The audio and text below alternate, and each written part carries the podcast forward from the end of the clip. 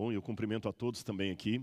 Que a graça e a paz de Jesus esteja com todos vocês que estão presentes aqui e você que está acompanhando de casa. É um prazer estar mais uma vez aqui para abrirmos a palavra de Deus, estudarmos a Bíblia Sagrada e deixar que a voz do Espírito fale ao nosso coração. Para os que não estavam ontem, nós explicamos que essa semana está com algumas diferenças aqui. Nós estamos pegando um dos departamentos do NASP, que é o Museu de Arqueologia, e estou trazendo informações que muitas delas são baseadas até em peças que nós temos no Museu de Arqueologia e mesmo fora dele, na contribuição que a arqueologia dá para o entendimento da Bíblia Sagrada, do contexto da Bíblia e aqui de maneira específica sobre a vida de Jesus Cristo. Muito bem, eu vou me assentar agora, porque uma das coisas que eu expliquei ontem é que era normal nos tempos de Cristo coisas importantes serem ditas de maneira sentada, sem pressa, sem vontade de ir embora logo. Então, deixe-me conversar com você algumas coisas iniciais muito importantes aqui. No momento em que eu estou fazendo esse sermão, você sabe que o Oriente Médio está novamente em conflito. É, Israel está sendo é, atacado por mísseis vindos do Hamas, Israel está revidando, nós temos baixas dos dois lados, e aqui eu não estou fazendo nenhum discurso político a favor de A ou de B. Estou apenas pedindo ao Espírito Santo que traga a paz para o Oriente Médio. É bíblico que oremos por Jerusalém. E o diabo tem um ódio tremendo daquele pedaço de terra. Eu não vejo muitas questões escatológicas em relação a Israel. A minha linha não é dispensacionalista. Mas eu acho que, a despeito dessa minha posição não dispensacionalista, é correto orarmos pela paz de Israel, porque foi lá que tudo aconteceu. Foi lá que Jesus veio, foi lá que ele nasceu. É daquele pedaço de chão que eu estou falando aqui todas as noites e hoje pela manhã também. E é aquele pedaço de chão que goza de importância diante de Deus e ódio perante o inimigo.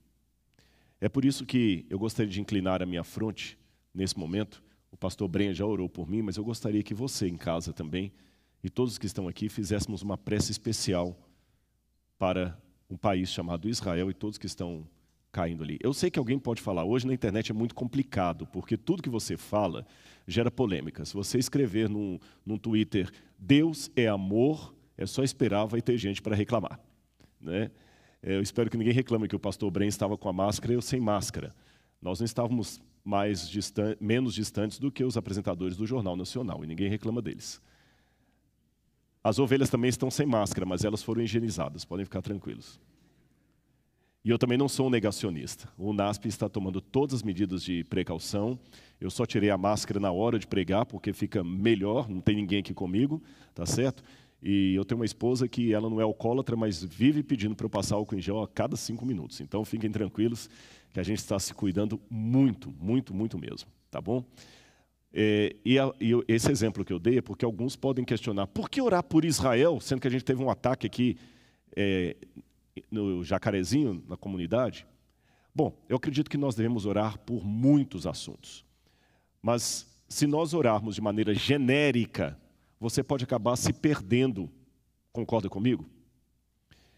Então o que, que acontece? É bom você, durante essa semana, ter algumas temáticas especiais na sua cabeça. Senhor, eu vou orar por Israel, vou orar pelos enfermos, vou orar por isso, por esse, por esse, por esses cinco ou dez assuntos aqui. Você não precisa orar pelo mundo inteiro. Sabe por quê? Se você cair na, no, no, erro de achar eu tenho que orar por todos os assuntos ao mesmo tempo, você vai acabar orando por todos e por ninguém. Porque você não vai prestar atenção. Eu tenho uma pessoa em minha mente aqui, que eu acho que eu posso falar o nome dela, porque é uma pessoa muito querida por mim, e ontem que eu descobri que ela passou por uma enfermidade, a professora Nair Eblin, e ontem que eu encontrei o marido dela e fiquei sabendo da enfermidade que ela passou, ainda está num, num tratamento, embora Deus já realizou um grande milagre ali. E eu falei, professora Nair, liguei para ela depois, falei assim: essa semana eu vou orar pela senhora. E coloquei para ela no telefone: eu estou com alguns assuntos específicos na minha cabeça. E a senhora é um dos temas. E expliquei para ela o que estou falando para você aqui. É, eu sei que há muitos doentes na comunidade, muita gente precisando de ajuda, mas se eu falar que eu vou orar por todos, é lógico, na oração você fala por todos, mas assim, de maneira psicológica, você não presta atenção. Agora, quando você diz assim, eu vou orar pelo João, pela Maria, Aí na oração você lembra do João, lembra da Maria, você gasta tempo no altar de Deus falando do João, da Maria. Isso me ajuda em várias coisas. Por exemplo, isso me ajuda a evitar a fofoca. Ao invés de conversar com os irmãos sobre o problema da Maria, eu converso com Deus. Ao invés de fazer uma oração genérica, que eu já nem sei para quem eu estou orando, Senhor, abençoe. Não estou falando que é errado você na oração falar, Senhor, abençoe os comportores, abençoe os alunos do NASP. Não é errado isso, por favor, não me interprete mal. Mas se eu uso apenas isso como introdução, mas durante a minha prece eu falo, Senhor, abençoe especificamente aquele aluno do segundo ano do curso tal que conversou comigo sobre esse assunto, eu acho que eu estou colocando um foco de emoção maior no meu pedido do que simplesmente falar, Senhor, abençoa todos os alunos do NASP. Perceberam? E mesmo que eu não tenha condição mental de orar por todo mundo ao mesmo tempo, da mesma ênfase, eu não sou onisciente, apenas o Espírito Santo que eu é, eu posso cumprir, quem sabe, na minha oração, aquela parábola de um menininho que estava um dia andando na praia e jogando estrelinhas do mar na água. Ele baixava, pegava uma estrelinha do mar e jogava na água. Baixava, pegava outra estrelinha do, do, do mar e jogava na água. Um senhor que estava caminhando passou e falou: Ei, menino, todos os dias eu vejo você de manhã cedinho pegando as estrelas e jogando na água, por que você está fazendo isso? O menininho falou com ele assim: Ah, você sabe o que, que é? É porque a maré traz as estrelas e joga na areia. E eu aprendi com a professora de, da escola lá que quando o sol sai, ele resseca as estrelas do mar e elas morrem aqui na areia. Então, para ajudá-las, eu as jogo de novo na água. Aí o moço mais velho, experiente, deu uma boa risada e falou assim: Ô oh, meu filhinho, mas há milhares de estrelas aqui. Você acha que uma que você vai jogar na água vai resolver o problema? O menininho olhou para ele e falou: É, o senhor pode até ter razão, mas diz isso para essa aqui. Eu não posso orar de maneira sistemática por todo mundo, mas diz isso para aquele por quem eu orei. E é por isso que, mesmo reconhecendo que nós temos problemas no Brasil também, como o jacarezinho, nós temos problema na Colômbia, que está tendo uma guerra também lá, civil do, das pessoas, temos problemas na Colômbia, temos problemas de jacarezinho, temos problemas talvez até aqui no nosso entorno, mas nesse momento eu gostaria de fazer uma oração específica por Israel. E convidar você, durante essa semana, escolha uns 10 assuntos específicos e ore por ele, por eles. Você orará por 10 temas, o outro orará por outros, e a comunidade de Deus vai estar orando de uma maneira mais efetiva do que simplesmente declamando uma poesia para Deus. Vamos então fazer uma prece agora pelo Oriente Médio? Senhor, ao abrir a tua palavra, eu te suplico paz sobre a terra que o Senhor escolheu para dar ao povo de Israel. Traz a paz sobre Israel. Eu queria tanto que os meus irmãos israelenses reconhecessem o judeu Jesus de Nazaré como Messias. Muitos deles não entendem ainda por que, que Jesus é o Messias. Para mim é tão claro. Mas eles são descendência de Abraão. A Bíblia que nós temos, inspirada pelo Espírito Santo, veio deles. Foram os hebreus que nos deram o Antigo e o Novo Testamento. Foram os judeus os primeiros discípulos de Jesus. A Bíblia nos ordena a orarmos pela paz de Jerusalém. Aquele lugar, Senhor, é tão importante que depois do milênio será ali, no Monte das Oliveiras, que a nova Jerusalém vai descer. Então, nesse momento, ó Pai, traz a paz. E que essa paz que eu peço para o Oriente Médio possa repercutir no mundo inteiro, de uma forma ou de outra. Ou porque o Senhor realmente trouxe um, um, um respiro para os problemas da humanidade, ou realmente estamos entrando no derradeiro tempo da história e em breve a paz definitiva virá com a segunda vinda de Cristo. Cuida do teu povo, Senhor em toda parte do mundo. Em nome de Jesus. Amém. Falando em Israel, hoje eu acho que vai funcionar uma coisa que eu pedi ontem e o pessoal não conseguiu colocar, o QR Code. Coloca aí para mim. O QR Code que você está que está aparecendo aí na sua tela, ele é o o, um site que nós estamos criando do Museu de Arqueologia Bíblica do NASP, o MAB. Para você que não sabe, eu vou explicar. O MAB é o único museu desse gênero que nós temos em território nacional. Nós temos mais de duas mil peças arqueológicas originais, é, trazidas do Oriente Médio, que ajudam a contar a história da Bíblia de uma maneira que você nunca viu. Mas dessas duas mil peças, nós temos apenas duzentas e poucas em exposição numa sala emprestada da biblioteca e numa outra dependência também emprestada do Centro White. Eu agradeço muito ao professor Renato Estêncio e equipe que nos, nos, nos permitem ter aquele espaço ali. Mas nós precisamos de um prédio próprio para colocar essas peças. Eu sempre brinco aqui com os diretores da escola que nós temos uma Ferrari, mas não temos uma garagem. Então, essa semana de oração, além de ser principalmente uma semana de reavivamento, louvor a Deus e oração, ela também é uma maneira diferente de apresentar a Bíblia com um viés arqueológico. Eu diria que nós estamos estudando a Bíblia 3D. E agora, aproveitando o empenho da semana, estamos lançando tudo, inclusive o novo site do museu. Você olha lá o QR Code e nós vamos começar a alimentar esse site com vídeos, com peças. A professora Janaína já tem algumas ideias boas, ali a nossa museóloga. Eu também estou atuando ali, a direção está nos dando apoio, mas depois, não agora durante o sermão. Depois do sermão você vai lá, tá bom?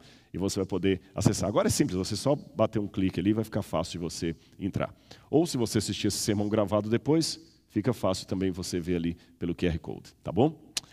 Muito bem, eu gostaria de ler uma passagem da Bíblia que eu falei ontem com vocês, mas que talvez não ficou muito claro, eu fiquei pensando nisso depois. Você que está em casa, abre a Bíblia comigo agora em Isaías capítulo 11.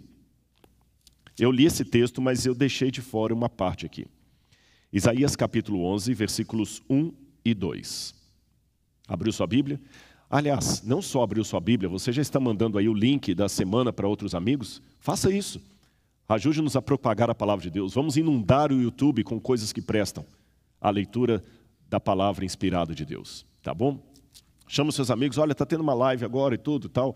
Se alguém está até dormindo essa hora, aproveitando o clima mais friozinho, vamos abrir a, a Bíblia, vamos estudar juntos aqui. Eu ontem falei com vocês que Messias é aquele que é ungido. Ungido como sacerdote, ungido como rei, ungido como profeta. Eu falei que a unção podia acontecer até com pessoas no dia a dia. A pessoa, quando ia comer, ele se ungia, se perfumava para comer ali, porque ninguém tomava banho todos os dias, então era uma maneira de ajudar a ficar mais próximos ali de uma maneira cheirosa. Eu disse também que quando você adoecia, o remédio era, era um unguentário, ele era misturado com o azeite de oliva. Então a oliveira tem um sentido muito especial e daí todos são, de certa forma, ungidos. Mas qual a diferença então de Cristo, ou ungido com U maiúsculo? Aqui está em Isaías. Do tronco de Jessé sairá um rebento, e das suas raízes brotará um renovo. Se você não assistiu o sermão de ontem, pegue aí no canal da igreja do NASP, tá bom? Aliás, gente, vamos, vamos dar uma força para esse canal. Ah, é, tem tanto canal, às vezes, que não, não, presta, tem umas bobagens, o camarada tira a meleca do nariz e tem 40 milhões de seguidores. É, eu queria que fosse uma piada, mas é verdade, eu só estou sendo irônico. Vamos apoiar o canal da igreja, tá bom? Como eu não posso falar de todos os canais, lembra a historinha do menino com a estrela? Vou falar da igreja do NASP, a igreja que eu sou membro. É, entre no. É, inscreva, na verdade, você vai se inscrever no canal da Igreja UNASP EC. Falei certinho? Igreja UNASP EC no YouTube e não esqueça de ativar o sininho de notificações, que assim toda vez que a igreja subir um sermão novo, alguma coisa ali, você vai poder assistir. Então, ative o sininho de notificações, se inscreva no canal e se gostar do conteúdo, é claro, partilhe com seus semelhantes. Eu sei que você vai gostar. É coisa boa que tem aqui, tá bom? Esse sermão está sendo em parte também transmitido pelo meu canal e pelo canal da Igreja Adventista do NASP e também pelo Adventistas Brasil lá no Facebook. Mas, como eu estava dizendo, o vídeo está linkado ali. Eu mostrei a oliveira e o que é o rebento e o que é justamente o renovo. E diz que ali brotaria alguém especial. Agora, mais um detalhe. O óleo, o azeite de oliva, também é símbolo do Espírito Santo.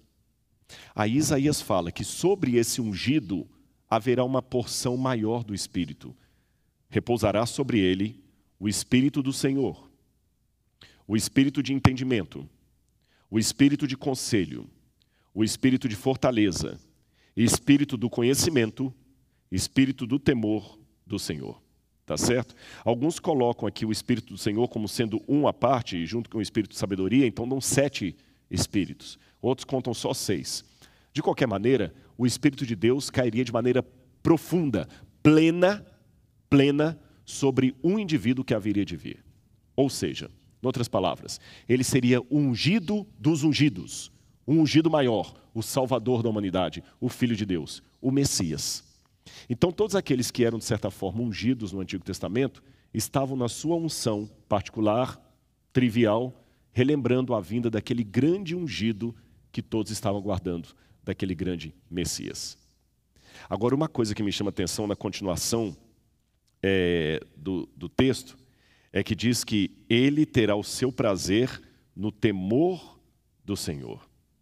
Não julgará segundo a aparência, nem decidirá pelo que ouviu, mas julgará com justiça todos os pobres e decidirá com equidade a favor dos mansos da terra. E ele não veio só para Israel. O Evangelho de João diz que Cristo veio para o mundo, porque Deus amou o mundo de tal maneira que deu seu Filho unigênito, diz São João 3,16. Cristo não veio apenas para Israel. A Bíblia não fala Deus amou Israel de tal maneira que deu seu Filho unigênito. Deus amou ao mundo. Por isso que quando João fala veio para o que era seus e os seus não o receberam, ele não estava falando de Israel, ele estava falando do mundo. Porque como eu falei no sermão de ontem, o mundo inteiro estava já sabendo, de certa forma, que o Messias viria. É lógico que não com tanta profundidade como tinha na, nas escrituras judaicas. Eu li para vocês o texto do Desejado Todas as Nações, que os magos percorreram, foram buscar a escritura dos hebreus, mas não só dos hebreus, porque eles tinham guardado por séculos, ali no país deles, cópias das profecias de Balaão. E é interessante que na Jordânia encontraram uma parede com um reboco com inscrições antigas, datadas do, do, do século XII a.C., século XIII a.C., e essas inscrições são profecias de um certo Balaão, filho de Beor. Então nós temos na arqueologia a comprovação da existência de Balaão e da importância das profecias dele, porque foram escritas na parede, inclusive ele se refere a Deus como o grande El Shaddai. Ora, esse achado arqueológico mostra que, de fato, as profecias de Balaão ficaram registradas por muitos séculos. Não eram profecias que estavam na Bíblia. Há uma menção na Bíblia, mas Balaão não é escritor canônico. Mas a profecia dele ficou guardada ali. E Deus, mesmo no mundo pagão, lançou lampejos de luz para que aquelas pessoas pudessem saber, ainda que de maneira não tão cabal como na revelação eh, hebraica, que o Salvador estava chegando. Agora, que pena que o mundo não reconheceu. E a pergunta que eu faço hoje é: por que não havia lugar para Jesus na hospedaria? Eu vou aparentemente tangenciar um pouquinho aqui a minha fala.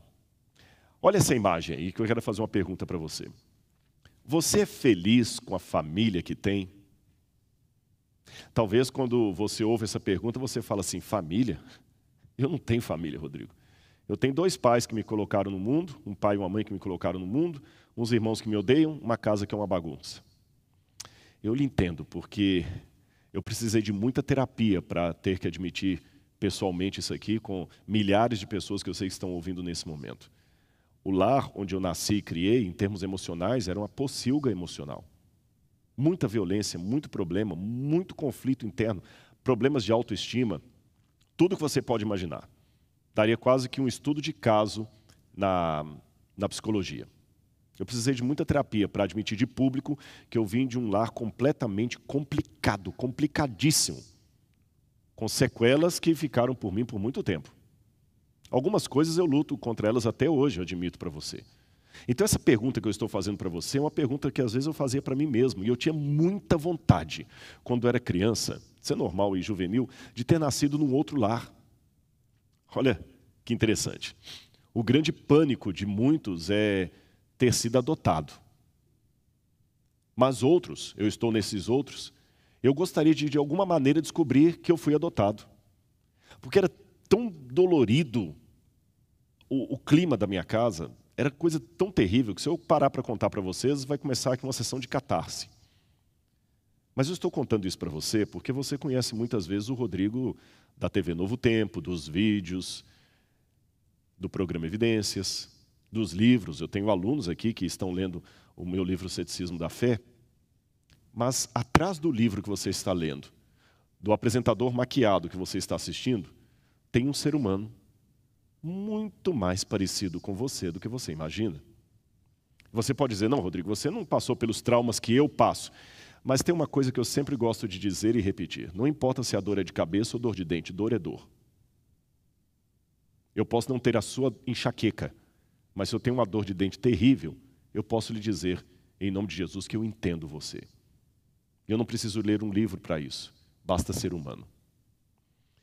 Então, pensando na minha experiência de ter nascido num lar bem problemático. Gente, quando eu vim para a igreja, eu via, achava tão bonito as famílias vindo para a igreja, o pai, a mãe, as crianças ali, paravam o carro na porta da igreja.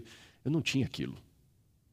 Sabe, teu pai ali. Depois eu fui descobrir também que nem tudo essa era as mil maravilhas. Muitas famílias que eu achava que eram equilibradas eram cheias de problemas.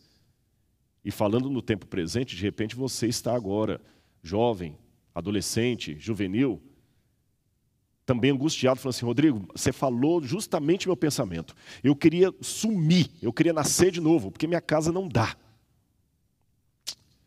Como é que você acha que pode ter sido a família na qual Jesus nasceu quando Deus o enviou ao mundo? Olha essa imagem aí. A imagem da Ave Maria, como se diz em latim.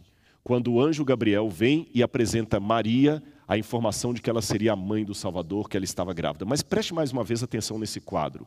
Continue com os olhos nele. Esse é um dos quadros renascentistas muito famosos, mas eu lamento dizer a você que, apesar de toda a beleza desse quadro, ele é completamente irreal, completamente lendário e não histórico. É aquilo que os alemães chamavam de Geschichte, uma história que não é bem a história que aconteceu. Olha Maria com roupas de cetim, quase assim brilhante, uma Maria com o rosto bem assim rosado, avermelhado, clarinha, olhar europeu, tudo tão bonito, tudo tão congelado. Agora olha aqui, você sabe que uma das, vou contar uma coisinha de, de teologia para vocês. Você sabe que uma das, das grandes polêmicas ou temáticas da teologia é a chamada busca pelo Jesus histórico. Os teologandos que estão aqui já devem ter ouvido algum professor falando disso em sala de aula. A diferença entre o Cristo histórico, o Jesus histórico e o Cristo da fé. Os teólogos liberais dizem que eles são bem distintos. Eu acredito que não. O Cristo que está na Bíblia é o Cristo da história. Porém, a despeito disso, eu tenho que concordar um pouquinho com os liberais no sentido que, preste atenção, nesse sentido, às vezes nós criamos uma imagem maquiada de Jesus que não tem muito a ver com a realidade daquele tempo. E a realidade daquele tempo vai chocar. Vejam mais uma vez a, a imagem europeia de Maria. Agora eu vou mostrar para você provável imagem real de Maria. Maria não era europeia, ela não era suíça, nem alemã nem inglesa. E por dados da história que eu vou revelar para você aqui, Maria, quando ficou grávida de Jesus, deveria ter entre 12 e 13 anos de idade. De onde eu tirei isso? Calma, nós vamos chegar lá. Maria era uma menina, e antes que alguém pense, de novo eu tenho que saber que eu estou falando na internet, que eu estou aqui propagando a coisa a favor de pedofilia e tudo mais. Por favor, eu estou falando de outra cultura, de um outro contexto, de uma outra atividade. Tá bem? As meninas naquela época, elas já se casavam a partir do momento em que a menstruação começava. Então era comum as meninas se casarem com 12, 13, 15 anos. Mesmo na cultura brasileira, se você voltar a uns 70 anos atrás no Brasil, não era incomum algumas meninas casarem muito novas. As mulheres não estudavam fora, não tinham profissões como temos hoje. São outros tempos. Eu não vou aqui emitir juízo de valores dizendo que hoje é melhor do que ontem, ontem é melhor do que hoje, porque eu acho que nós temos prós e contras dos dois lados da história e eu não vou cometer anacronismo aqui de ficar comparando tempo com tempo. Mas voltando à história de Maria. Ela deveria ser uma menina de 12, 13 anos, com aquele olhar que eu mostrei para vocês ali, uma pele queimada pelo sol, uma menina realmente ali do Oriente Médio, Veja mais uma vez a, a, foto de Maria. Não tem nada a ver com a Maria europeia que muitos imaginam. E se você que está me assistindo é católico, fique tranquilo que até muitos teólogos católicos concordam com o que eu vou dizer. Esta menina da fotografia aí, uma menina palestina, ela está mais próxima do que seria Maria do que a Maria de fato. E alguém pode falar do que os quadros renascentistas de fato. Mas alguém pode falar, Rodrigo, mas você colocou a foto de uma menina palestina. Maria era judia, mas os palestinos têm sangue do Oriente Médio e muitos judeus, por terem ido para a Europa, eh, acabaram também tendo miscigenação. Você sabe que tem muitos judeus europeus, muitos judeus que vieram da Alemanha, da Polônia, mas aqueles que ficaram ali no território mesmo, a pele deles é, é mais queimada pelo sol. Eles não tinham hidratante na época, como a gente tem hoje, uh, protetor solar. Maria era uma menina do campo, uma camponesa, dada ao trabalho pesado desde pequeno. Maria não tinha aquele cabelo todo bonito, saído do salão, que você imagina, nem aquela roupa de cetim. Lamento, mas a verdadeira Maria era mais parecida com essa menina que eu mostrei para vocês. Eu quero mostrar agora uma imagem de uma casa do primeiro século descoberta em Nazaré. É, exatamente embaixo de um convento, eles encontraram a casa, uma casa do primeiro século que poderia ser uma das casas da época de Jesus. Poderia não, certamente seria. Jesus passou na porta dessa casa aí. Quando eu viajo com o pessoal para o Oriente Médio, quando a gente não vai para escavar, vai fazer alguma apresentação, perdão, alguma, algum trabalho de guia, eu costumo fazer um acordo com os grupos. Vocês vão ver três tipos de coisas aqui. Quando eu falar tradição, é uma maneira educada de falar que é mentira. Por exemplo, via dolorosa. Jesus não passou naquela via dolorosa, não tem nada a ver aquela história. Mas para não ser deselegante, você fala, segundo a tradição, aqui é a via dolorosa. Mas você sabe que é um eufemismo para falar que é mentira. Quando eu falar possibilidade, é como se eu dissesse assim, olha, Jesus esteve aqui no NASP, mas eu não sei se foi dois quilômetros para cima, dois quilômetros para baixo, foi por aqui, possibilidade. Quando eu falar X, a chance é de 95 a 100% de certeza que foi nesse lugar aí que ele esteve. E dá para ver muitos lugares com X. Essa casa da imagem é um desses lugares com X. Eu não posso afirmar que essa foi a casa de Jesus, mas Nazaré era uma vila pequena. Sabe quantos habitantes tinha na cidade de Nazaré, quando Bagat escavou ali? Nazaré tinha 900 metros de comprimento. Era a largura da cidade. Se você pegasse do início de Nazaré até o final, 900 metros. Caberiam três Nazarés e meia desde a rodovia até a porta do colégio.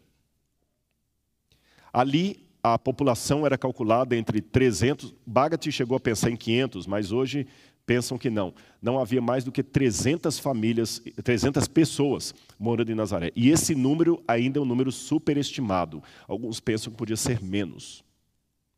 Uma vila insignificante, que não está mencionada nenhuma vez no Antigo Testamento nem em geógrafos que passaram por ali. Nazaré era tão insignificante que até a possibilidade que Nazaré foi um grupo que surgiu de uma seita judaica, os nazarenos, que por sua vez era uma dissidência dos ebionitas. Mas isso é uma longa história, eu teria que ter outro tempo para contar isso para vocês. Jesus foi nascer no pior lugar que ele poderia nascer em Israel. Não é à toa que Natanael falou assim, mas pode vir alguma coisa que presta de Nazaré? Só de Jesus vir da Galileia, isso já não era bem-vindo. Porque os judeus da Judeia consideravam com menosprezo os judeus da Galileia, porque eles achavam que o judaísmo da Galileia era um judaísmo de segunda categoria. Então não poderia levantar um profeta da Galileia, dizia a, a, o, o ditado popular. E pior do que ser da Galileia é vir de Nazaré. Eu sei que Jesus nasceu em Belém, mas ele foi criado em Nazaré e, por sua vez, era dito como veio de lá. Agora, vamos voltar para Maria. Você se lembra, eu falei que Maria deveria ter 12 ou 13 anos. Vou mostrar de onde eu tirei essa ideia. Mas ela estava grávida sem ter concluído ainda o casamento. Pedrejavam mulheres que engravidavam fora do casamento. Lembram aquela adúltera que foi levada até os pés de Jesus, ali não fala que ela estava grávida, mas por ela ter tido uma relação sexual extramarital, eles queriam apedrejá-la. Ele falou, Senhor, o que, que o Senhor diz?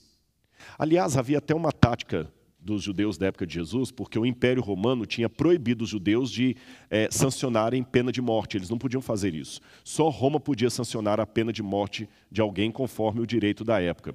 Por isso que no, na crucifixão de Jesus, Anás, Caifás e os seus correligionários foram desesperados a Pilatos pedir para crucificar Cristo, porque eles mesmos não podiam sentenciar Jesus à morte. Mas a lei de Moisés dizia que se alguém adultera, você tem que apedrejá-lo. Então, qual era a tática que eles faziam, como por exemplo, quando apedrejaram Estevão? Eles pegavam a pessoa, levavam até o precipício e empurravam a pessoa. Quando a pessoa caía lá embaixo, não interessa se foi a pedra que bateu na pessoa, a pessoa que bateu na pedra, o apedrejamento aconteceu. E para os demais podiam falar, foi um acidente. E jogavam pedras em cima olha, caiu. Oh, que pena. Oh. Provavelmente foi assim que Estevão foi apedrejado. Estevão talvez foi apedrejado, foi lançado de um alto assim, depois que ele caiu, vieram os outros e começaram a jogar pedras nele. Então Maria corria o risco de ser apedrejada, ou na melhor das hipóteses, banida de casa.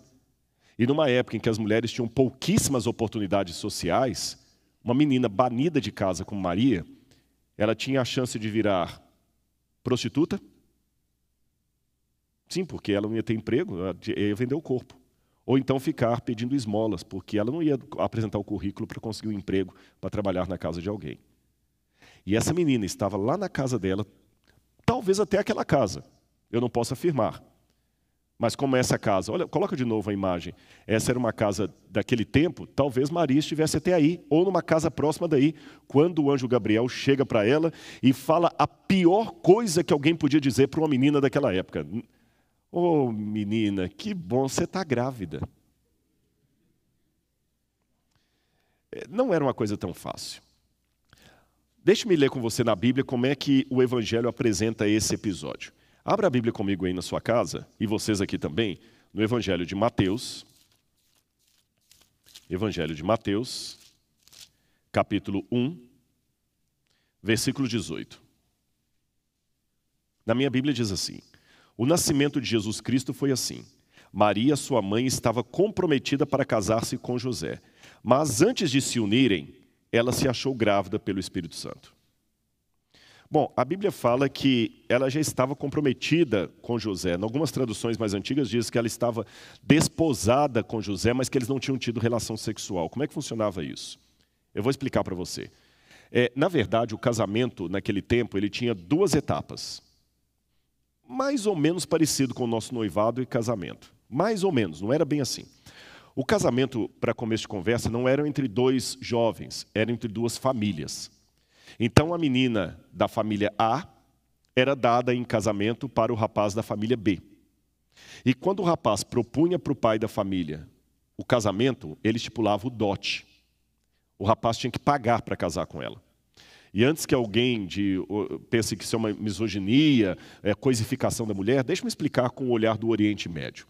Na cabeça do pai oriental, a menina é um bem precioso que ele tem e que ele vai perder. Porque quando ele tem filhos, os filhos dão descendência para o pai. Mas quando ele tem filha, ela dá descendência para o sogro. Percebeu? o filho do meu filho é meu descendente, mas o filho da minha filha é descendente do pai do marido dela. Essa era a regra do Oriente Médio. Os meus descendentes diretos são os filhos dos meus filhos homens. Os filhos da minha filha vai ser para o outro lado lá. E a minha filha vai ser levada para outro lugar. E na cabeça dele você está tirando de casa uma preciosidade. Então você tem que indenizar o pai por tirar uma joia da casa. E ao indenizar o pai, você está provando algumas coisas. Letra A, você não pode usar dinheiro da sua herança para poder pagar o dote. Você tem que trabalhar. Lembra Jacó, que trabalhou por Raquel e depois Lia? Você tem que trabalhar. Assim você prova que você ama o bastante a menina, porque você está disposto a pagar a quantidade que o pai pediu para você casar com ela. Você está provando que você sabe fazer dinheiro e sustentar um lar, porque você foi, arrumou o dinheiro e foi. E tem mais uma coisa interessante. Nesse dia do acerto, ele saía e ele ia fazer duas coisas, durante um ano mais ou menos. Eles já estavam, entre aspas, casados ou noivos, se você preferir, já tinha um contrato, mas ele saía e ele tinha um ano aproximadamente, por isso um pouco mais, Jacó foram sete anos, ele tinha mais ou menos um ano para fazer duas coisas. Anota aí se você está querendo casar com alguém do Oriente Médio. Ele tinha esse período para levantar o dote e construir uma casa para eles na casa do pai. Você se lembra de João 14, 1 a 3? Jesus falou: Na casa de meu pai há muitas moradas, eu vou preparar uma para vocês. Está nervosa? É um DR. Eu vou preparar uma, uma, uma, Eu vi isso aqui agora, lembrei de alguém que colocou na internet uma coisa uma vez. É polêmico, mas vocês querem que eu fale? Eu não sou o autor. Falo ou não falo, pastor Brinho? Agora. Ele está assim, calma. É porque eu lembrei disso, não tem nada a ver com o sermão, mas eu lembrei. Alguém que colocou assim, que estava muito protesto, né? Eu falei assim: eu não entendo algumas ovelhinhas de Jesus que vivem sem lã.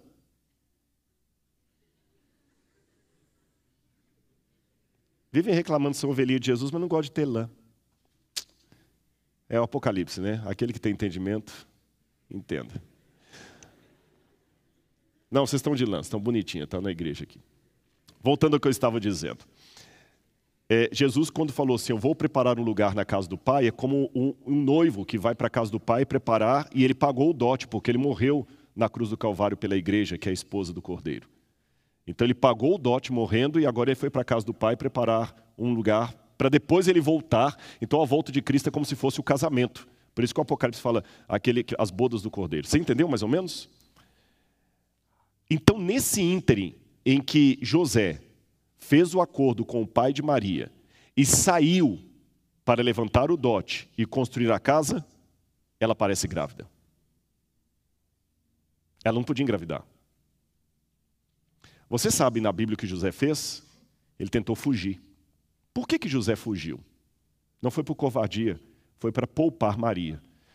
Eu sei que alguns aqui são alunos de direito, e eu não sei se isso está no, no, no Código Penal, mas pelo menos os populares dizem que sem, crime, sem corpo não há crime.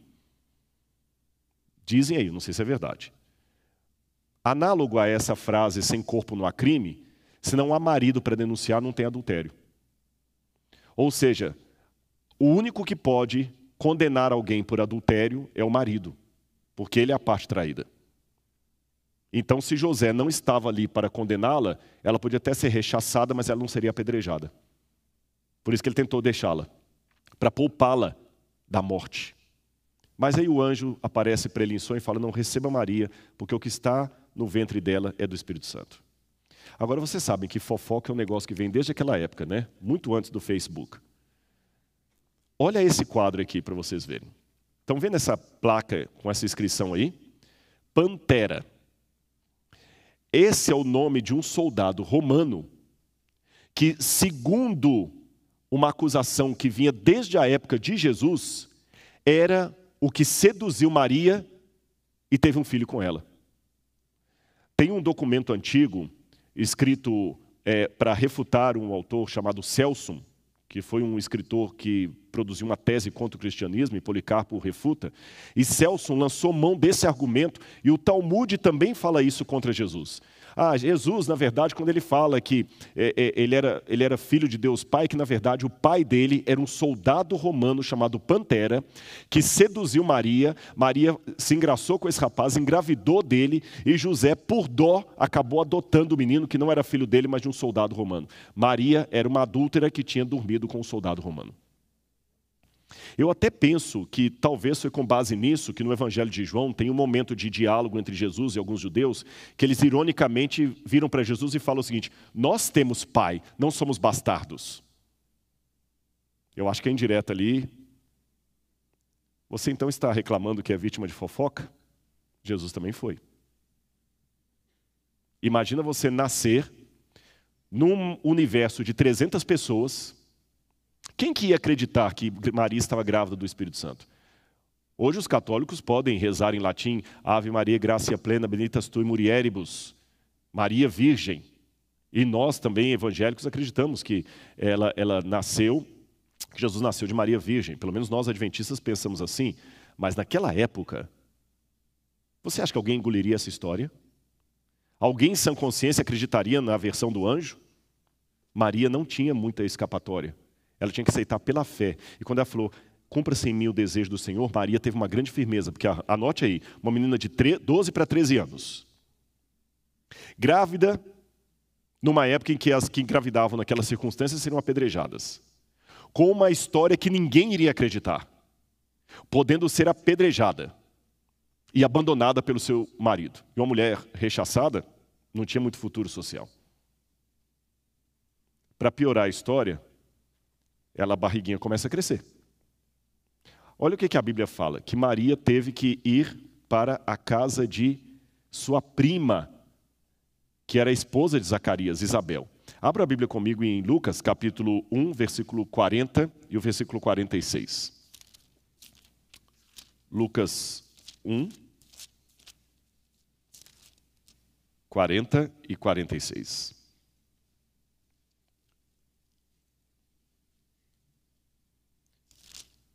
Diz assim: olha, Maria vai visitar é, Isabel. Verso 39. Naqueles dias, Maria se aprontou e foi depressa à região montanhosa da cidade de Judá. Coloca aí, já está lá, né? A cena, inclusive o mapa. Entrou na casa de Zacarias e saudou a Isabel. E o verso 56 diz: Maria permaneceu cerca de três meses com Isabel e depois voltou para casa. Por que será que Maria, quando se viu grávida, foi passar um tempo na casa de Isabel? Posso levantar uma possibilidade? Talvez porque o clima em Nazaré ficou tão pesado, tão pesado, que José falou o seguinte: olha, quando a barriga começar a crescer, vai ficar tão complicado o negócio aqui, vá para a casa de Isabel, fica lá, que aí dá o tempo de eu levantar o dote, eu caso com você e a gente resolve isso. Esta é a versão mais plausível e teologicamente correta da história.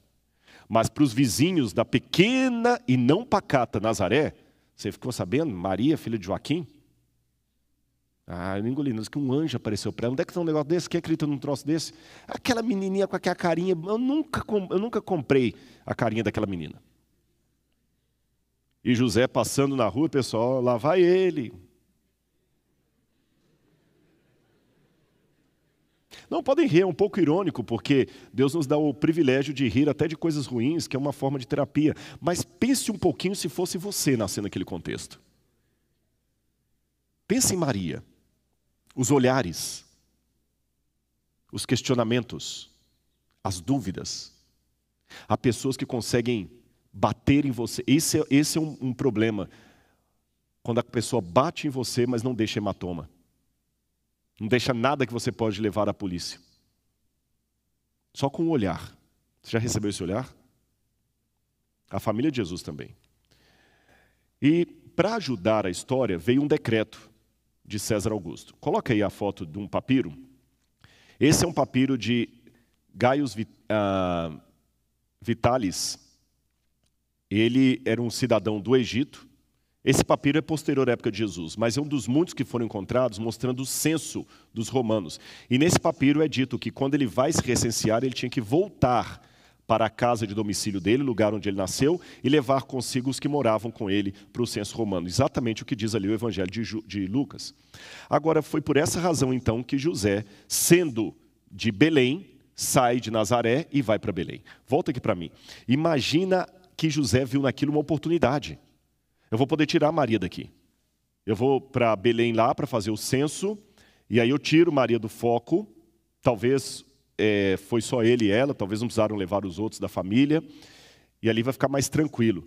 E como eu sou trabalhador, de repente eu consigo um trabalho lá, porque José trabalhava como carpinteiro. Eu vou explicar isso daqui a pouquinho. E Herodes estava contratando muitas pessoas para trabalharem ali em Jerusalém. Jerusalém estava crescendo. De repente, uma oportunidade de trabalho. Eu tiro Maria do foco. E quando ele chegou em, em Belém, aconteceu de completarem-se os dias de Maria. Detalhe para corrigir alguns filmes que você vê por aí. Pelo que a Bíblia fala, Maria não veio já sentindo dores de parto no caminho, e com a mão na cintura e com a bolsa estourando. Diz que depois que eles estavam em Belém, é que completou-se-lhe os dias. Então Maria chegou em Belém, grávida, mas não naquela situação já para o menino nascer. E diz que não havia lugar para eles na hospedaria. Por isso que Jesus teve que nascer numa manjedoura. Agora raciocine comigo, eu tenho algumas perguntas para fazer para você.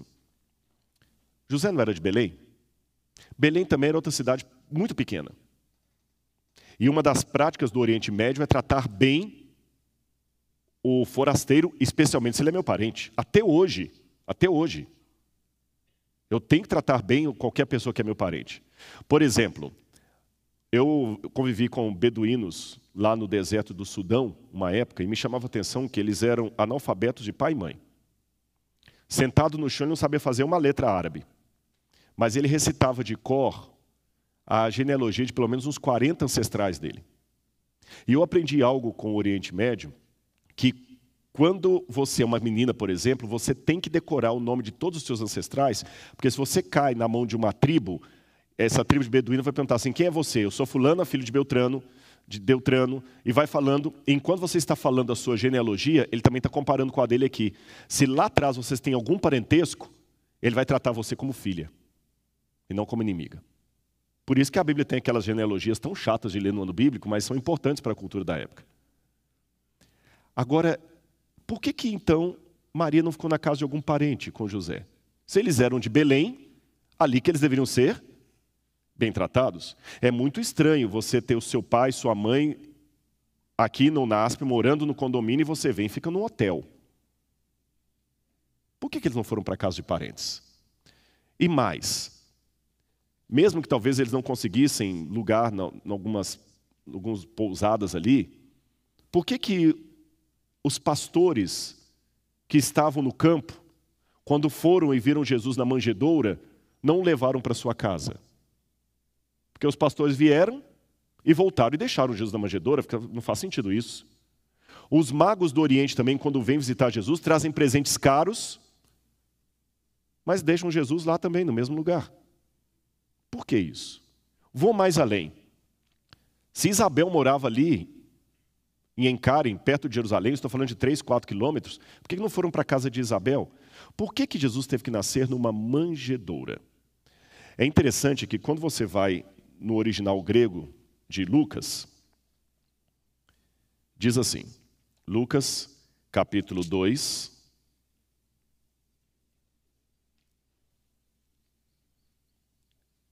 Lucas capítulo 2, versículo, só um minuto. Versículo 7. Versículo 6. E aconteceu que, estando ali, chegou o tempo dela ter a criança. Então eu falei, Maria não chegou com a bolsa estourando. Depois que eles estavam em Belém, é que completou os nove meses. Então Maria deu à luz a seu filho primogênito, enfaixou o menino e o deitou numa manjedoura, porque não havia lugar para eles na hospedaria. Eu sei que o livro Desejado das Nações apresenta José e Maria vindo de um canto a outro da cidade e não encontrando alojamento para eles, mas ainda assim eu pergunto por que, que Lucas coloca essa anotação aqui. É interessante que a palavra grega que aparece, coloca aí no quadro para mim, por favor. A palavra grega que aparece para hospedaria aqui é a palavra uh, catalumia, ou catalu, uh, catalimati.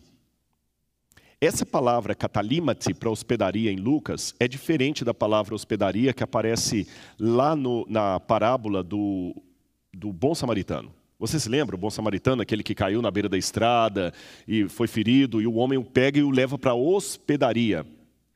Pandorion. Ali a palavra é outra. Então, quando Lucas está falando da hospedaria, da parábola do, do bom samaritano, ele usa uma palavra. Quando ele está falando da hospedaria, no caso de Jesus, ele usa outra palavra. O que seria essa palavra catalímatus? Hospedaria. Bom, eu estou aqui numa típica casa do período bíblico. Essa casa imita uma casa do período do ferro, 1200 a.C. Mas as casas do período de, de Jesus não eram muito diferentes dessa.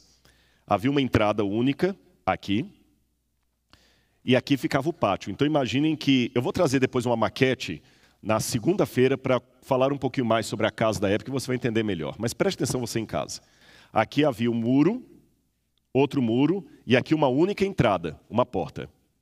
Então você entrava na casa, aqui tinha o pátio, geralmente ali onde eles faziam a comida, aqui ficavam os animais.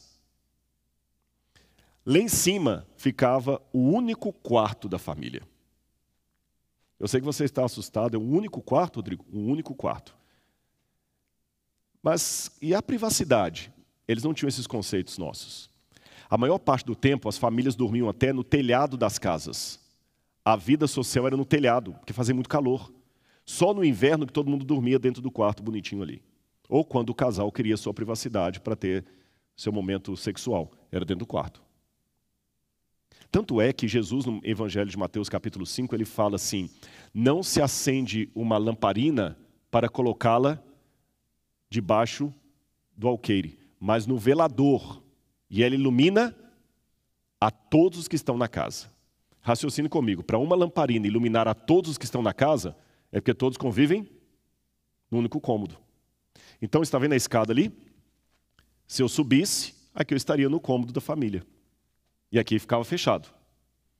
Mas algumas casas tinham um segundo quarto. Que quarto era esse? Você lembra no Antigo Testamento, quando o profeta deu a promessa para aquele casal que eles teriam um filho, depois o menino morre, ele cura o menino, e eles fazem um quarto para hospedar o profeta? o quartinho do profeta passou a fazer parte de algumas arquiteturas de algumas casas judaicas. Então, algumas casas, além do quarto da família, tinha um quarto de hóspedes, o quartinho do profeta, ou uma hospedaria, uma catalímatos, uma hospedaria. Então, quando a, o Evangelho de Lucas fala que não havia lugar para eles na hospedaria, é porque não foram apenas as pensões e os hotéis da cidade de Belém que rejeitaram Jesus. Até a casa dos parentes também não aceitaram Jesus. E Maria, imagine Maria chegando com José e a família falando: Olha, desculpe, não há lugar para vocês na hospedaria. Mas faz o seguinte: fica aqui embaixo. Fica aqui embaixo. Eu espero que elas não se assustem comigo, mas era comum às vezes. Vocês estão vendo até o lugar da refeição aqui perto dos animais? Você podia fazer a refeição no telhado da casa, vou explicar isso segunda-feira, mas você também podia fazer a refeição aqui embaixo. É por isso que era tão importante a presença do incenso. Jesus ganhou ouro, incenso e mirra, porque o incenso espantava os insetos e ajudava a dar um bom cheiro. Então, a família podia ter uma vida social aqui embaixo também perto da estrebaria onde ficavam os animais. Não havia lugar para eles na hospedaria. Agora, olha essa foto que eu vou mostrar para vocês aí. Isso aí é uma casa é, judaica antiga que está sendo escavada e que foi encontrada perto do lugar em Israel chamado que é o túmulo do Navi Shmuel, não, a gente não sabe se é o túmulo de Samuel mesmo, mas a região tem esse nome. E você vê que eu marquei ali com duas setas verdes, duas manjedouras. Estão percebendo? E com a seta vermelha, eu apontei a entrada da, da casa.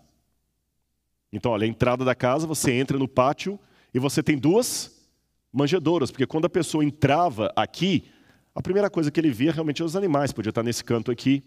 Você se lembra da história de Jefté? Jefté diz na Bíblia que ele prometeu a Deus que quando ele voltasse da batalha, o primeiro que ele encontrasse ele ia sacrificar ao Senhor. Por que, que Jefté prometeu isso? Porque simples, você abre a porta da casa, os primeiros que vêm ao seu encontro são os animais. Só que, para surpresa dele, veio a sua filha. E o resto da história deixa para a gente discutir num outro momento. Mas você entendeu o contexto? Agora, isso me dá uma mudança muito grande. Aliás, a manjedoura, se você for olhar, ela até é de pedra. Pode colocar aí de novo? Ela é de pedra.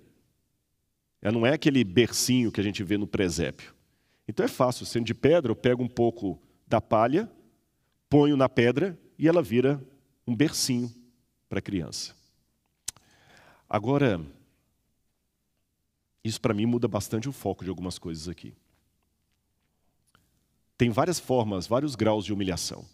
Você pode ser humilhado porque de repente você vai entrar no território americano, por exemplo, e a pessoa da imigração lá humilha você. E você fica chateado, você fala assim: puxa vida, mas a mulher me fez tanta pergunta lá, me humilhou, me senti quase que um, um delinquente. Dói, não dói ser humilhado? Mas você nem sabe quem que é aquela, aquela mulher ali da, da imigração, você nem sabe o nome dela. É uma humilhação desse tamanho. Tem como essa humilhação ser pior? Tem é quando a pessoa que humilha você tem um rosto e um nome conhecido. É um colega de quarto, é um professor, é um chefe, é um colega de trabalho, é um colega de ministério, que às vezes pastor é predador de pastor. É pior, né? Aí a humilhação fica maior, dói mais. Tem como piorar essa humilhação? Tem. Quando aquele que humilha é alguém que deveria amar você seu filho, seu marido, seu irmão, seu pai. É pior ainda a humilhação, dói muito mais. Tem como piorar essa humilhação? Tem. Quando a pessoa que humilha você, ele é dissimulado. Ele não diz na cara assim, vai embora daqui que eu não te suporto. Não, não, não. Ele joga em direta. É como se você chegasse à casa dele e você vê, ah, vocês vieram? Ah, tá. É, porque eu não estava preparado para receber visita hoje, mas tudo bem, pode ficar à vontade. E você escuta ela falando lá na cozinha assim: não guarda esse biscoito balduco, eu não vou dar para esse povo aí, não. Não é uma humilhação pior? Não dá vontade de pegar o primeiro Uber e ir embora? Mas tem como piorar essa humilhação? Tem. É quando você não tem para onde ir. Jesus foi humilhado assim. José chegou com ele numa casa como essa. Aí eu posso imaginar o diálogo. Ah, José, olha, não leva mal não, mas não é bom Maria ficar lá em cima, né? Porque a gente já está a hospedaria já está ocupada com outras pessoas. Eu acho que grávida tem é, prioridade, mas tudo bem. Ah, está ocupado e outra. Sabe o que é aquelas conversas de Nazaré? Não leva mal não, mas chegou aqui aquela conversa. É, não é bom as nossas filhas serem vistas, mas a gente vai te acolher. Fica tranquilo, a gente está sensível, ela está grávida. Percebem a, a falsidade? Ela está grávida. Mas sabe como é que é? O povo conversa demais, né, José? Então, eu tenho filhas pequenas, o pessoal pode falar mal da gente, a cidade é pequena. Mas faz o seguinte: fica aqui embaixo mesmo. Fica aqui embaixo. Você fica brigado. E foi aqui que nasceu o Salvador do mundo. Eu queria gastar mais uns cinco minutos ou dez aqui só para colocar mais algumas coisas para vocês. José continuou morando ali por mais ou menos uns dois anos em Belém. Por que, que eu sei disso? É porque somente dois anos mais tarde é que os magos chegaram. Deu tempo de Jesus ser circuncidado, apresentado ao templo, ficou ali. Depois que os magos chegaram, e talvez José ficou em Belém, não voltou para Nazaré, porque, como eu falei, ele queria poupar Maria dos problemas de Nazaré. E Jerusalém estava em franco crescimento, José talvez ficou ali. Mas você sabe, depois de dois anos, os magos chegam, Herodes fica sabendo, tenta matar o menino, Jesus vai para o Egito. Quando volta do Egito, José quer continuar em Jerusalém, mas aí Arquelau está no poder, ele tem medo, aí não tem outra alternativa: voltar para Nazaré, para o lugar que o humilhou. E a vida de Jesus em Nazaré não deve ter sido nada fácil. Primeiro, que ele era uma criança prodígio, isso já causa inveja em muita gente. Onde é que Jesus ficou durante esse período lá em em Nazaré. Olha essa imagem aí. Você imagina Jesus na carpintaria com José, bonitinho ali, como os quadros apresentam, né? Mas Jesus estava mais para o menino do lado ali. A palavra grega para a profissão de José é tecton. Tecton, a rigor, não significa marceneiro, é construtor. Tanto é que o chefe dos construtores é chamado de arquitecton, arquitetura. E a maior, o, o principal material que eles usavam para construir na época não era madeira, era pedra. José estava mais para pedreiro do que marceneiro. É que quando traduziram por carpenter, é que o carpenter no, no Oriente, no, no, no, hemisfério norte é o que constrói casas. Então José não fazia, e Jesus não fazia cadeira, mesa, era casa. E nessa época que Jesus nasceu, a cidade de Séforis estava sendo construída. Seis quilômetros de Nazaré. Então imagino Jesus indo todos os dias para construir essa cidade aí com o pai dele. E não somente com o pai dele. Talvez ali, olha, você imagina um Jesus todo bonito assim, né? Mas Jesus estava mais para o menino do lado ali. Pequenininho. E com uma família que não ajudava. Por quê? Na Bíblia diz assim, Mateus capítulo 12, pode colocar na tela aí. Ele falou o seguinte: Quem é minha mãe e meus irmãos? perguntou Jesus. E estendendo a mão para os discípulos, disse: Aqui estão a minha mãe e o meu irmão. Pois quem faz a vontade do meu Pai que está no céu, este é meu irmão e minha mãe. Jesus falou isso quando os. Eu acho que eu pulei um aqui. Jesus falou isso justamente quando os irmãos de Jesus e a mãe dele foram ali para pedir: olha, vem cá, a gente quer conversar com você. Ele falou: minha mãe e meus irmãos estão aqui. Por quê? Jesus foi muito humilhado também pelos seus irmãos. Tremendamente humilhado por eles. Os irmãos de Jesus provavelmente eram filhos de um casamento anterior de José. Eu vou contar isso numa outra oportunidade. Eram filhos mais velhos. Não eram filhos de Maria, filhos apenas de José. De onde eu tirei isso? Depois eu conto. Mas a vida de Jesus não foi fácil na mão deles. Para terminar meu sermão aqui, eu quero que você imagine mais uma rejeição de Jesus. Quando ele foi pregar na sua cidade natal, Nazaré, e foi expulso da sinagoga. De fato, Jesus era um homem de dores e que sabe o que é padecer. Você acha que a sua situação de vida é pior do que a de Jesus? Desde o seu nascimento, questionam a idoneidade moral de sua mãe. Seus irmãos praticam bullying. Os irmãos de Jesus intentaram até matá-lo. No Evangelho de João diz que eles falaram assim: Ah, Jesus, vai fazer seus milagres em Jerusalém, porque eles sabiam que Jerusalém queria matar Jesus. Estavam mandando Jesus justamente para uma armadilha. A cidade rejeitou Jesus. Nós que trabalhamos às vezes nas redes sociais, a gente se pergunta assim: puxa vida, o que, que eu faço para acalmar os haters? É uma tarefa inglória. Porque, como eu disse, você pode escrever Deus é amor, mas os haters vão estar lá para questionar por que você falou Deus é amor e não justiça. Jesus, o que, eu poderia melhorar no discurso de Jesus? O meu sermão pode ter coisas, pode não, com certeza tem coisas a serem melhoradas. O meu discurso tem pontos a serem corrigidos. Mas o que eu poderia melhorar no discurso de Jesus? O pastor Emilson Reis é o professor de homilética do seminário. O que será que ele teria para sugerir a Jesus para melhorar o seu sermão? Eu disse o pastor Emilson, mas qualquer professor de homilética. Um pastor experiente. O sermão dele era perfeito, a fala dele era perfeita. E mesmo assim teve tanta oposição, tanta gente querendo matá-lo, odiando-o. O que ele fez de errado? Homem de dores. Ele sabe o que é padecer. Mas com um detalhe.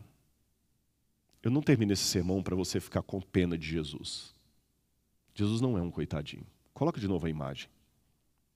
Eu quero que, por um lado, você entenda um Jesus que teve a capacidade de chorar, sofrer, sentir dor, entender você, mas, do outro lado, um Jesus que era o leão da tribo de Judá. Sabe o que eu quero dizer para você nessa manhã? Olha aqui para mim. A graça vinda desse Jesus que foi tanto humilhado vai ajudar você hoje nos seus problemas emocionais, culturais, familiares. Eu já li muito livro, mas o que eu estou dizendo aqui não foi das minhas pesquisas, foi da minha vida. Fiz terapia, é verdade, eu valorizo muito o trabalho dos terapeutas, mas a graça de Jesus permitiu a mim, um garotinho humilhado, num lar cheio de problemas, com uma mãe que dormia com um punhal debaixo do travesseiro, falando todas as manhãs: Hoje eu mato seu pai. E eu indo para a escola com aquilo na cabeça: Hoje vai ter um assassinato na minha casa. Negro, num país racista que nega o racismo. Com todos os problemas emocionais que você pode imaginar. Aí eu encontrei o Jesus sofredor que me deu a graça dele. E é por essa graça dele que eu venho aqui agora, não me considerando um coitado. Eu sou um vencedor. Não porque eu tenho talento, porque a graça dele está comigo. A mesma graça que possa estar com você hoje, se você quiser. Eu queria convidar a Marcela e o Douglas que viessem aqui à frente. Eles vão cantar uma música para você, para honra e glória de Deus, mas para tocar no seu coração. Eles vão falar que Jesus é o suficiente. E enquanto eles estão vindo aqui, eu vou contar uma última história para você em casa. Preste atenção.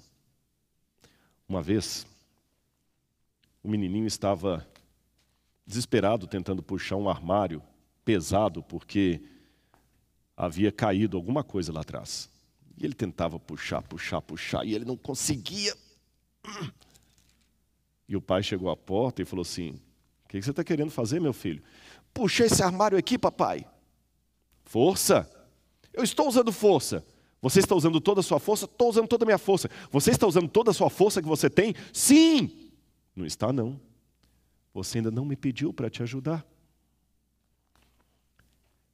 Você está usando toda a força que você tem para vencer o seu problema?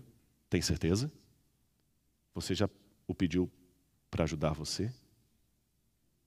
Não deixe que o caminho do ódio, das drogas, não deixe que o caminho da promiscuidade, o caminho da banalidade, enganem você, porque a cura que você está buscando tanto está na graça dele. Ele é o suficiente.